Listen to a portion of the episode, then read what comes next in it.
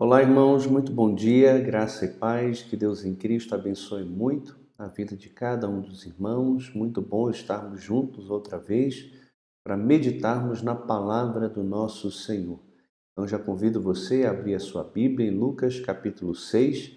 Nós vamos ler, mas antes vamos orar e pedir ao Senhor que fale ao nosso coração pela leitura da sua palavra e também aplique o texto sagrado à minha vida e também à sua vida. Vamos orar? Pai, muito obrigado por essa manhã. Bendizemos o teu santo e precioso nome, no nome de Jesus, o teu filho, nosso Senhor e nosso Salvador, a quem rendemos toda honra, glória e louvor, por ser ele digno de receber estas coisas. Peço ao Senhor que, por meio do teu Espírito, nos ilumine para compreendermos a tua palavra e também aplicarmos a palavra ao nosso coração. Peço ao Senhor pela vida de cada irmão, cada irmã. Que o Senhor em Cristo os abençoe, abençoe o seu lar, sua casa, relacionamento, trabalho, sustento. Ó Deus, e que o Senhor os livre do mal, do maligno, de enfermidades. Abençoa também os profissionais da saúde que estão diretamente envolvidos e à frente aí no combate do coronavírus.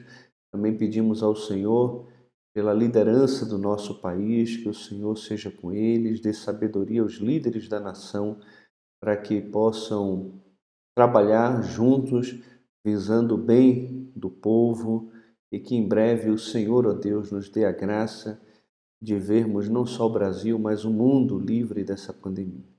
Oramos a Ti, agradecidos por tudo, no nome de Jesus. Amém.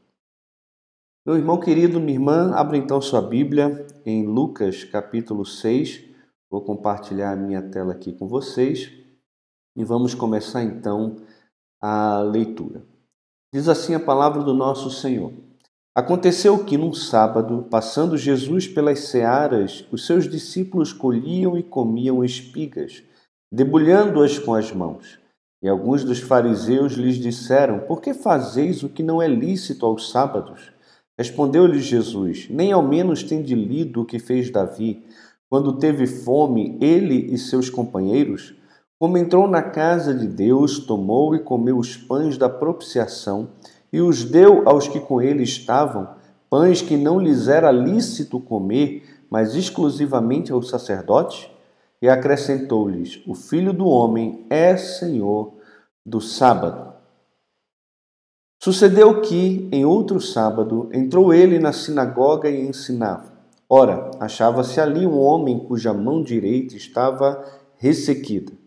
Os escribas e os fariseus observavam-no, procurando ver se ele faria uma cura no sábado, a fim de acharem de que o acusar. Mas ele, conhecendo-lhes os pensamentos, disse ao homem da mão ressequida: Levanta-te e vem para o meio. E ele, levantando-se, permaneceu de pé. Então disse Jesus a eles: Que vos parece? É lícito no sábado fazer o bem ou o mal? Salvar a vida ou deixá-la perecer? E fitando todos ao redor, disse ao homem: Estende a mão. Ele assim o fez, e a mão lhe foi restaurada. Mas eles se encheram de furor e discutiam entre si quanto ao que fariam a Jesus. Naqueles dias, retirou-se para um monte a fim de orar, e passou a noite orando a Deus. E quando amanheceu, chamou a si os seus discípulos e escolheu doze dentre eles, os quais deu também o nome de apóstolos: Simão, a quem acrescentou o nome de Pedro, e André, seu irmão, Tiago e João, Filipe e Bartolomeu, Mateus e Tomé, Tiago, filho de Alfeu, e Simão, chamado Zelote, Judas, filho de Tiago, e Judas Iscariote, que se tornou traidor. E descendo com eles, parou numa planura, onde se encontravam muitos discípulos seus e grande multidão do povo, de toda a Judéia,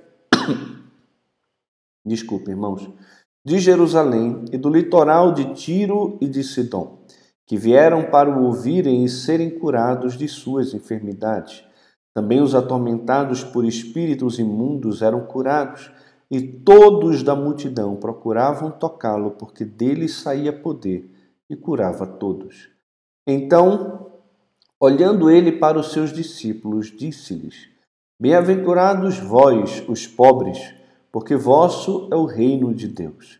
Bem-aventurados vós, os que agora tendes fome, porque sereis fartos. Bem-aventurados vós, os que agora chorais, porque haveis de rir. Bem-aventurados sois quando os homens vos odiarem e quando vos expulsarem da sua companhia, vos injuriarem e rejeitarem o vosso nome como indigno, por causa do Filho do Homem. Regozijai-vos naquele dia e exultai, porque grande é o vosso galardão no céu. Pois dessa forma procederam seus pais com os profetas. Mas ai de vós, os ricos, porque tendes a vossa consolação. Ai de vós, os que estáis agora fartos, porque vireis a ter fome. Ai de vós, os que agora rides, porque haveis de lamentar e chorar. Ai de vós, quando todos vos louvarem, porque assim procederam seus pais com os falsos profetas. Digo-vos, porém, a vós outros que me ouvis: amai os vossos inimigos e fazei o bem aos que vos odeiam. Bendizei os que vos maldizem, orai pelos que vos caluniam. Ao que te bate numa face, oferece-lhe também a outra, e ao que te tirar a tua capa, deixa-o levar também a túnica. Dá a todo o que te pede, e se alguém levar o que é teu, não entres em demanda. Como quereis que os homens vos façam, assim fazei-o vós também a eles. Se amais o que vos amam, qual é a vossa recompensa? Porque até os pecadores amam os que os amam. Se fizerdes o bem aos que vos fazem o bem, qual é a vossa recompensa? Até os pecadores fazem isso. E se emprestais àqueles de quem esperais receber, qual é a vossa recompensa? Também os pecadores emprestam aos pecadores para receberem outro tanto. Amai, porém, os vossos inimigos, fazei o bem e emprestai sem esperar nenhuma paga. Será grande o vosso galardão e sereis filhos do Altíssimo, pois ele é bendigno, benigno até para com os ingratos e maus. Sede misericordiosos, como também é misericordioso o vosso Pai. Não julgueis e não sereis julgados. Não condeneis e não sereis condenados. Perdoai e sereis perdoados. Dai e dar-se-vos-á. Boa medida, recalcada, sacudida, transbordante, generosamente vos darão. Porque com a medida com que tiverdes medido, vos medirão também. Propôs-lhe também uma parábola. Pode, porventura, um cego guiar a outro cego? Não cairão ambos no barranco? Os discípulos não está acima do seu mestre. Todo aquele, porém, que for bem instruído será como o seu mestre.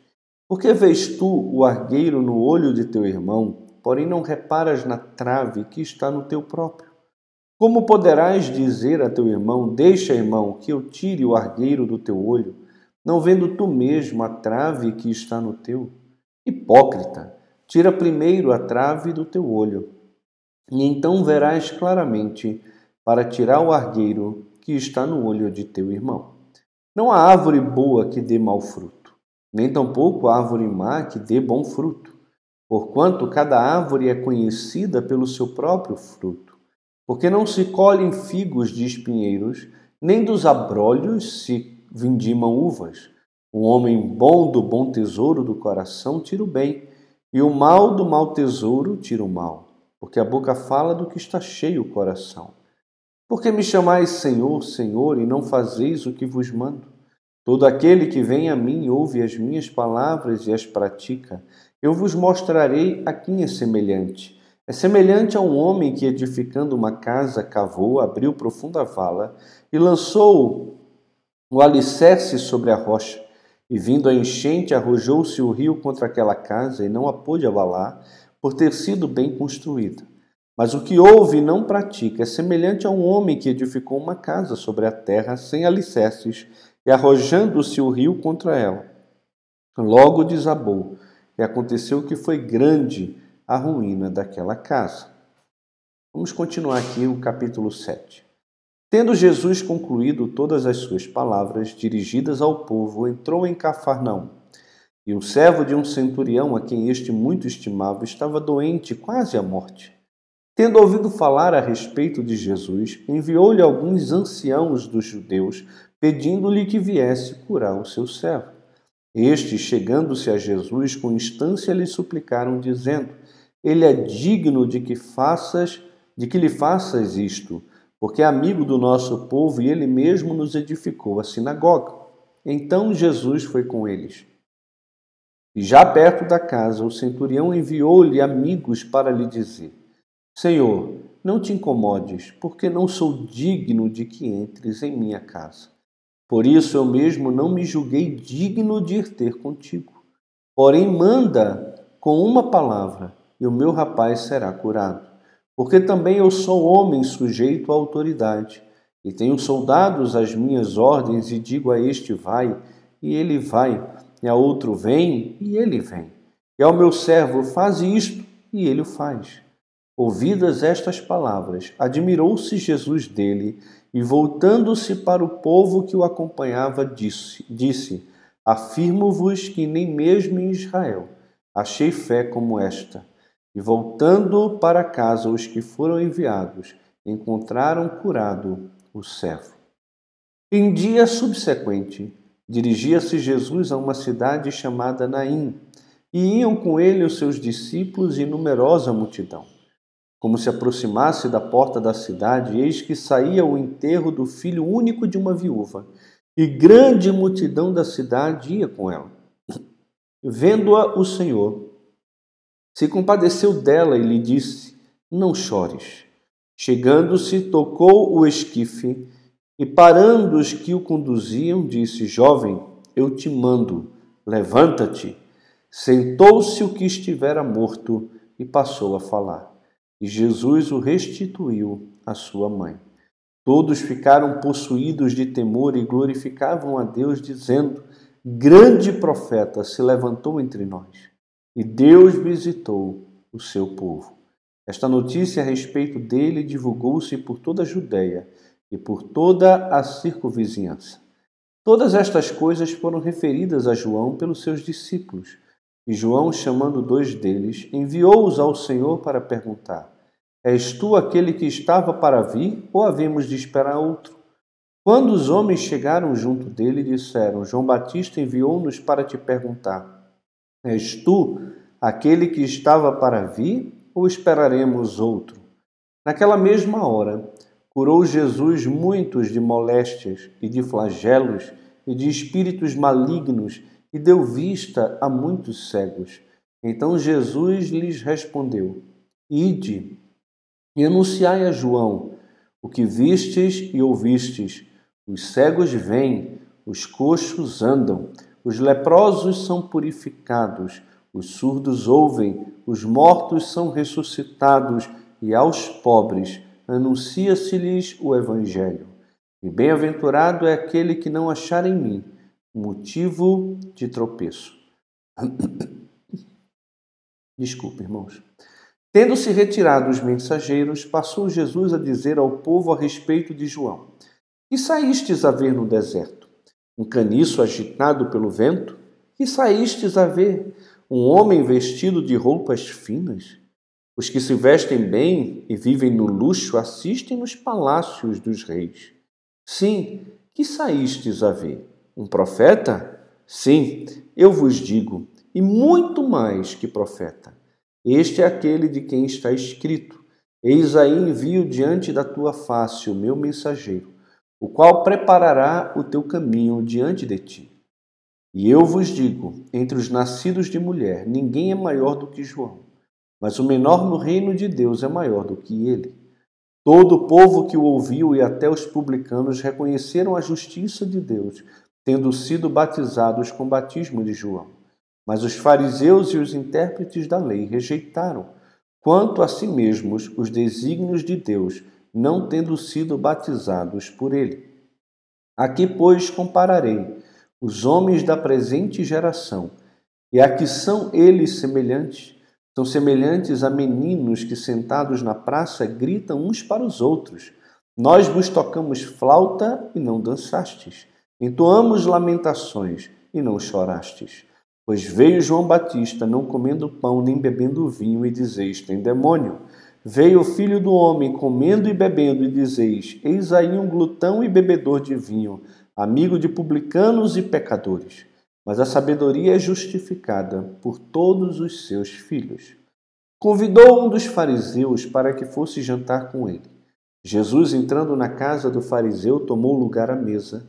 E eis que uma mulher da cidade, pecadora, sabendo que ele estava à mesa na casa do fariseu, levou um vaso de alabastro com unguento, e estando por detrás aos seus pés, chorando, regava-os com suas lágrimas e os enxugava com os próprios cabelos. E beijava-lhe os pés e os ungia com unguento. Ao ver isso, o fariseu que o convidara disse consigo mesmo: Se este fora profeta, bem saberia quem e qual é a mulher que lhe tocou, porque é pecadora. Dirigiu-se Jesus ao fariseu e lhe disse: Simão, uma coisa tenho a dizer-te. Ele respondeu: Dize a mestre. Certo credor tinha dois devedores. Um lhe devia quinhentos denários e o outro cinquenta. Não tendo nenhum dos dois com que pagar, perdoou-lhes a ambos. Qual deles, portanto, o amará mais? Respondeu-lhe Simão: Suponho que aquele a quem mais perdoou. Replicou-lhe: Julgaste bem. E voltando-se para a mulher, disse a Simão: Vês esta mulher? Entrei em tua casa e não me deste água para os pés. Esta, porém, regou os meus pés com as lágrimas e os enxugou com seus cabelos. Não me deste ósculo. Ela, entretanto, desde que entrei, não cessa de me beijar os pés. Não me ungiste a cabeça com óleo, mas esta com bálsamo ungiu os meus pés. Por isso te digo: perdoado-lhe são os seus muitos pecados, porque ela muito amou. Mas aquele a quem pouco se perdoa, pouco ama. Então disse a mulher: Perdoados são os teus pecados. Os que estavam com ele à mesa começaram a dizer entre si: Quem é este que até perdoa pecados? Mas Jesus disse à mulher: a tua fé te salvou. Vai-te em paz. Meus irmãos, a gente vai ficando por aqui na leitura desses dois capítulos, né? E temos muitas coisas aqui para observar é, nessas, nesses dois capítulos do Evangelho de Lucas. A primeira delas é que a gente já viu, terminando o capítulo 5, entrando ali para o capítulo 6, como a autoridade de Jesus ela é demonstrada sobre a tradição e também o preconceito humanos, né, através da controvérsia tanto do jejum quanto também do sábado, Jesus mostrando que ele é Senhor do sábado e que é lícito fazer o bem no dia do Senhor, no dia do sábado. Também ele demonstra a autoridade dele aqui pelo chamado soberano dos seus doze discípulos que se tornaram depois futuros apóstolos da igreja. Jesus ele ora e depois de orar é que ele seleciona esses esses doze homens para serem os seus apóstolos, os enviados, os representantes legais de Cristo, né, testemunhas da sua vida e também da sua ressurreição que aconteceria no futuro. Depois a gente tem aqui a declaração de Jesus sobre os princípios da vida no reino, principalmente apresentado aqui aos seus discípulos, que estava acompanhado sempre de uma grande multidão. É praticamente a mesma coisa do Sermão do Monte em Mateus capítulo 5, com algumas nuances, algumas diferenças aqui. Né? A gente vê que a audiência nacional é o contexto ali para o sermão, versículo 17 e também 19. A gente percebe também que a santidade do reino não é para aqueles que são autossuficientes, mas para os que vieram a depender de Deus através da fidelidade né, ao Filho do Homem, versículo 20 até o versículo de, número 26 do capítulo né, 6 mostra exatamente isso. do 20 ao 26, exatamente. Né? Depois a gente tem aqui o 27, o comportamento dos súditos do reino devia ser marcado por um amor que perdoa e também dá sem preconceito ou hipocrisia. É, A igreja, aqueles que são de Cristo, precisam exercer uma justiça muito diferente da justiça que era exercida pelos fariseus, pelos saduceus, pelos líderes religiosos dos judeus. Né? Não podemos amar somente aquele que nos amam, devemos amar os nossos inimigos, fazer o bem aos que nos odeiam, bendizer aqueles que nos maldizem, orar por aqueles que nos caluniam, dar a outra face àquele que bate na nossa face, deixar levar a túnica, dar todo o que te pede, ou seja, mostrar que a nossa vida não está presa a esse mundo, mas que nós somos de uma nova nação. Nossa pátria está no céu, nós somos um povo do céu e não devemos nos entregar a um desejo de vingança, de retaliação, mas de fato entregar toda a vingança, toda a justiça ao Senhor. A Ele pertence a vingança, é Ele que vai retribuir. Pelo contrário, se o nosso inimigo tem fome, devemos dar de comer, se tem sede, devemos dar de beber. Por quê? Porque fazendo isso, amontoamos brasas vivas sobre a cabeça deles. Não podemos nos deixar vencer pelo mal, mas devemos sempre vencer o mal com o bem. Né? Devemos amar os pecadores e não somente aquele que nos amam, porque qualquer pessoa faz isso mas o cristão ele é chamado a amar aquele que o mundo é, é incapaz de amar. São os desprezíveis, os desprezados. Né? Não podemos fazer as coisas esperando receber um outro tanto, ou emprestar somente aquele que a gente sabe que tem condições de nos devolver. Né? A Bíblia vai dizer que quando nós agimos dessa forma, amando os inimigos, emprestando sem esperar receber, quando amamos de fato, de verdade, diferente do amor que o mundo tanto demonstra aí fora, diz que nós seremos reconhecidos como filhos de Deus e grande será o nosso galardão. Porque fazendo isso, nós nos assemelhamos ao nosso Deus, que é benigno até com os ingratos e maus. Se Deus, que é todo santo, perfeito, ele consegue ser misericordioso, nós também devemos agir com misericórdia, principalmente, irmãos, uma vez que nós recebemos misericórdia. Nós éramos pecadores, afastados de Deus por causa dos nossos pecados, mas Ele enviou o seu Filho para morrer numa cruz em nosso lugar. E a Bíblia fala que todo aquele que crê em Jesus não perece, mas tem a vida eterna. Temos os nossos pecados perdoados, a misericórdia de Deus nos alcança e Ele nos dá vida eterna, vida plena, vida em Jesus. Nós que não tínhamos alcançado misericórdia, hoje alcançamos misericórdia. E nós que não fazíamos parte da família de Deus, hoje fazemos parte da família de Deus por meio da fé. Depois ele vai falar aqui né, sobre o juízo temerário, como isso é proibido, e vai falar sobre a parábola aqui do cego guiando outro cego, né, e por aí vai.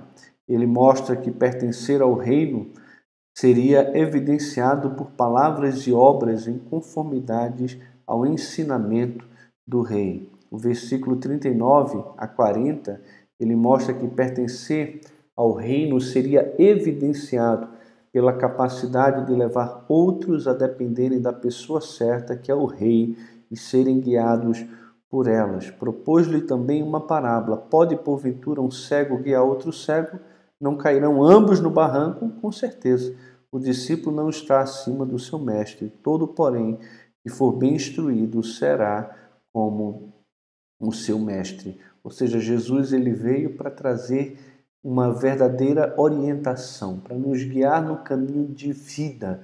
E ele estava querendo mostrar aos seus discípulos e à multidão que se eles continuassem se deixando levar pelos líderes religiosos hipócritas que eram cegos guiando os cegos, eles iriam morrer, eles iriam perecer, porque a atitude da liderança nacional oficial judaica estava rejeitando o Messias. E se os seus seguidores, a multidão, fosse na mesma linha deles, eles também iriam perecer. Mas Jesus tem bom ensino e boa orientação e instrução para mim e também para você. Vai falar sobre as árvores, sobre os dois fundamentos. Esses dois fundamentos a gente já viu também em Mateus, são textos que trazem uma reflexão muito importante para nós, porque esses textos aqui nos confrontam com a nossa religiosidade, com a nossa posição.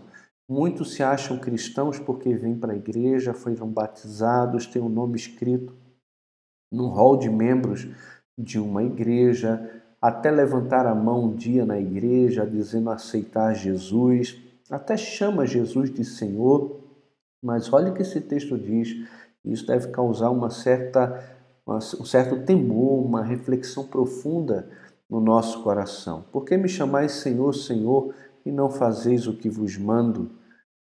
Olha, muita gente está dessa forma. Chama Jesus de Senhor, mas está muito aquém em relação à vida. Todo que vem a mim, ouve as minhas palavras e as praticas, é semelhante a um homem que está seguro, edificou a casa, né, cavou, abriu profunda vala, lançou alicerce fez tudo isso sobre a rocha. Vai tentar quebrar uma rocha. Ele gastou tempo aqui, teve investimento financeiro, teve planejamento, né? Ele não está preocupado com uma vida de aparência, ele está preocupado com a base. As casas, depois que estão prontas, ninguém sabe como é o alicerce.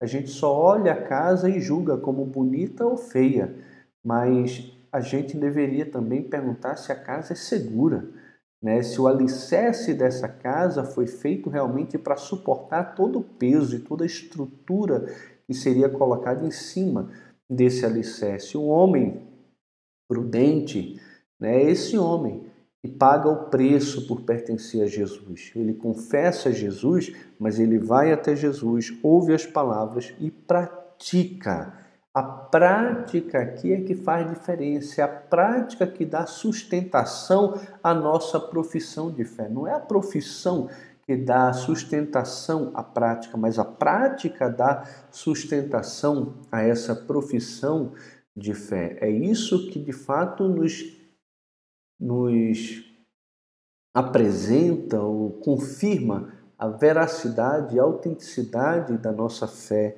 em Jesus o outro é insensato, né, que cava ou constrói sua casa sobre areia sem alicerce, achando que nunca vai ter que enfrentar o juízo de Deus e vai ter que enfrentar. Todos nós vamos enfrentar, mas os que estão em Cristo estão seguros. Depois a gente tem aqui uma grande demonstração de fé, que é a do centurião, um homem que estava debaixo de autoridade, mas que também tinha autoridade, um homem que, de acordo com os líderes judaicos, era digno de que Jesus fizesse algum benefício por ele, porque ele havia edificado e construído a sinagoga. Mas é lindo ver a atitude desse homem. Primeiro, uma atitude de extrema, extrema humildade. Ele nem vai ao encontro de Jesus, ele manda seus amigos ir ao encontro de Jesus e diz: Senhor, não sou digno de que entres em minha casa. Eu mesmo não me considerei digno de ir ter contigo. Olha a visão que esse homem tem de si, como contrasta com a visão que os judeus tinham a respeito do homem. Ele é digno. Por quê? Porque ele fez coisa boa, ele edificou a sinagoga. E tem tanta gente que acha que vai para o céu porque faz coisas boas. Deixa eu lhe falar: boas obras não salvam ninguém. Não adianta você fazer boas obras porque não são as tuas boas obras que vão te salvar. A Bíblia fala que o homem é salvo pela graça, mediante a fé, e isso não vem de nós, é um dom de Deus, não de obras para que ninguém se glorie. As boas obras devem vir como fruto de uma fé verdadeira e genuína em Cristo, mas elas nunca vão nos salvar. Nunca. Não existe ninguém, por melhor que possa parecer aos olhos dos homens, que seja digno do favor de Deus. Ninguém, porque todos pecaram e não atingiram o padrão da glória de Deus. Existem muitas pessoas que, aos olhos dos homens, são boas, pessoas que mereceriam muitas coisas boas, mas a verdade é que todos nós, por melhor que possamos parecer, somos indignos. E esse homem entendeu isso. Ele, cheio de humildade, manda pessoas ao encontro de Jesus e fala: Senhor, eu não sou digno de que entres em minha casa. Eu mesmo não me considero digno de ir ter contigo. Eu sei que tu tens autoridade, eu sei que o teu poder ultrapassa questões geográficas, físicas. Basta uma palavra tua e o meu servo será curado. Né? Jesus fica encantado porque nem mesmo em Israel ele havia encontrado uma fé como essa. Né? Essa deve ser a nossa fé. Exemplos assim devem motivar a nossa caminhada cristã e devem nos conduzir, de fato, a um apego profundo por Jesus e continuar crendo na capacidade que ele tem de, com a sua palavra, mudar a realidade das pessoas, acamadas, doentes, enfermas, mas também espiritualmente mortas, que não têm vida, como no caso aqui aconteceu com o filho da viúva ali de Naim, né? quando vem uma multidão seguindo a morte e uma multidão seguindo a vida. E quando a morte se depara com Jesus, ela não tem poder sobre Jesus, ela é, é, é necessário que a morte saia do caminho daquele que é a própria vida, daquele que trouxe à existência todas as coisas, e quando ele determina, a morte sai e a vida se faz presente. Tem muita gente, uma multidão seguindo a morte, e tem uma multidão seguindo a vida. Eu queria que você soubesse que você pode fazer parte da grande multidão que segue a vida, que segue Jesus. E ali, quando Jesus se deparou com a morte, a morte se rendeu a ele e ele trouxe vida e alegria onde antes tinha luto, tristeza e dor. Jesus traz vida, alegria, plenitude e de repente duas multidões se unem para celebrar ao grande profeta de Deus que demonstrou por meio da sua vida que Deus de fato havia visitado o seu povo. A minha oração é que Deus visite a sua vida, visite a sua casa e traga vida à sua morte, traga vida, alegria, plenitude, abundância para a sua vida, para o seu lar, para os seus amigos, né? que Jesus possa demonstrar o seu poder, a sua graça né? e continuar trazendo vida àqueles que estão mortos espiritualmente e àqueles que estão abatidos fisicamente, né, que estão enfermos, que o Senhor, na sua infinita soberania e graça, traga vida para vocês. Meus irmãos queridos, Deus abençoe, tudo de bom para vocês. Vamos ficando então por aqui por causa do nosso tempo. Muito bom dia a todos os irmãos aqui. É sempre tão bom estar com vocês. Etienne, eu estou tão feliz, viu, minha irmã, de te ver por aqui sempre acompanhando a gente. Selma também, Elaine, irmã Eva, Ana Júlia. Ana Júlia, mande um abraço para sua mãe, para sua irmã, para toda a sua família, tá? Muito bom te ver por aqui também. Ana Paula já mandou um zap para mim hoje. Obrigado, Ana. Deus te abençoe. Denise, Cida, Clécia, irmão Adão, Edir, Maria Cristina, Pastor Jussa, Terezinha, Deus te abençoe, minha irmã. Simone, cadê Pastor Exílio? Que coisa boa, bom te ver também.